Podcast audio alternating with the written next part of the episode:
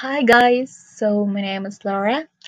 I am Mexican and I am proud Gen Z member. So, hi, thank you for listening and welcome to my podcast.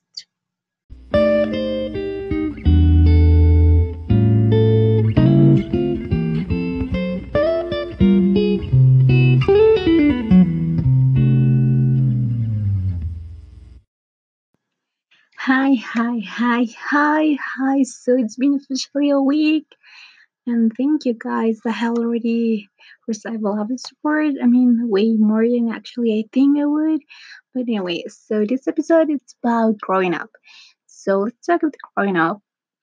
What are your thoughts about growing up?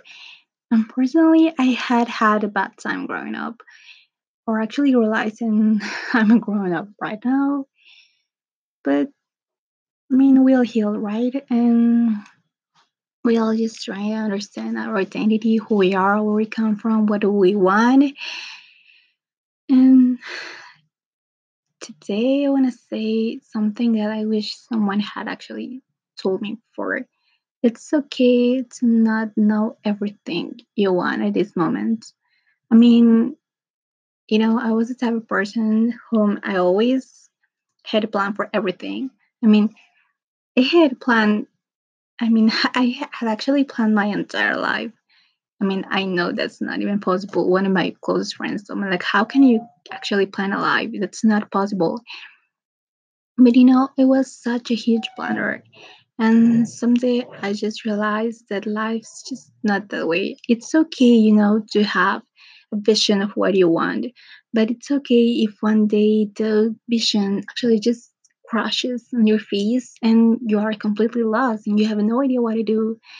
And that's okay because that means that the path that you are about to take, it's actually not the real one or not the best one for you. It's your instincts, you know, your intuition telling you to not do that, to not go there, to not trust that way. It's difficult. I understand that it's difficult. It had been very difficult for me. And uh, I don't know. I felt like maybe it's difficult for everyone. Well, sorry. I do know that it's difficult for everyone, but I don't know. Wait, I am saying too much. I don't know. Okay, so um for this one actually I have done a bit of research and you know we are expected to i don't know what's your like the legal age each and each country i'm sorry but it's like commonly 18 right? So 18 you have to actually take some major decisions in your life. So most of the countries you know they expect you an id so you become a citizen like like a regular citizen. And so you have to majorly you have to make a decision of what would be your major you want to go to college and you know sometimes it's actually mandatory to go to college or what you want to study. If you want to move on if you don't want to move on you can get a job. I mean you're allowed to a lot of things and all of a sudden you're expected to know all of that. You know to basically just go on life to understand what is life because you actually you became an adult and that's not that way guys. I mean, not because you have 18 or because all of a sudden you're like a legal adult, that means you actually have an adult. Personally, I do not have any idea what those an adult mean.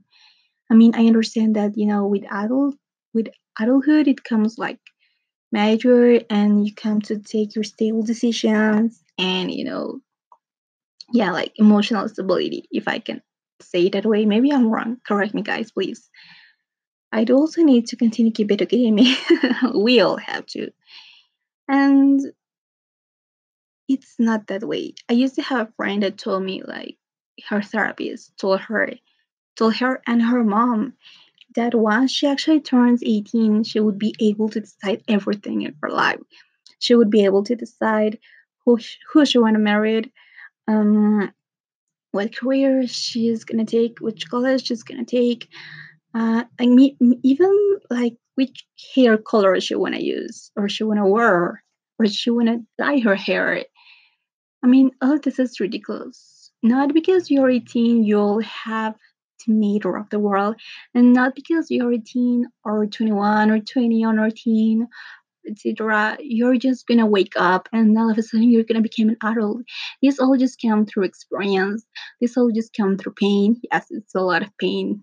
I personally have had come through a lot of pain growing up and realizing I'm not a girl anymore and I have to move on and that I can actually take some decisions and that right now like big decisions, important decisions and that I personally want to keep my legal uh, expedient clean. I don't want to become like any criminal of all of a sudden.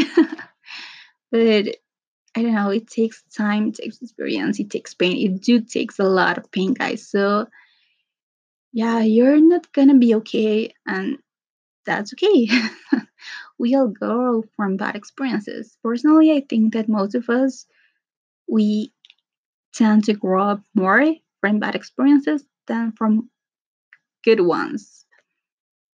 Yeah, I have experienced it that way a lot of times.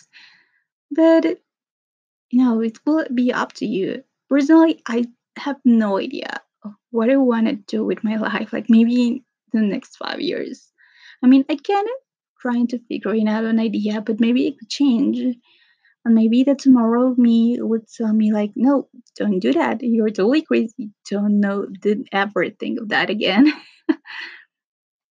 but that's okay. I mean, yes, that's okay. yeah, guys. So, um, tell me what are actually your experiences growing up. Uh, I will give it on my Instagram story. So please just connect. Please, please, please. Thank you so much for stay tuned. And let's continue growing up together. See you maybe the next week, or at least I hope so. Bye.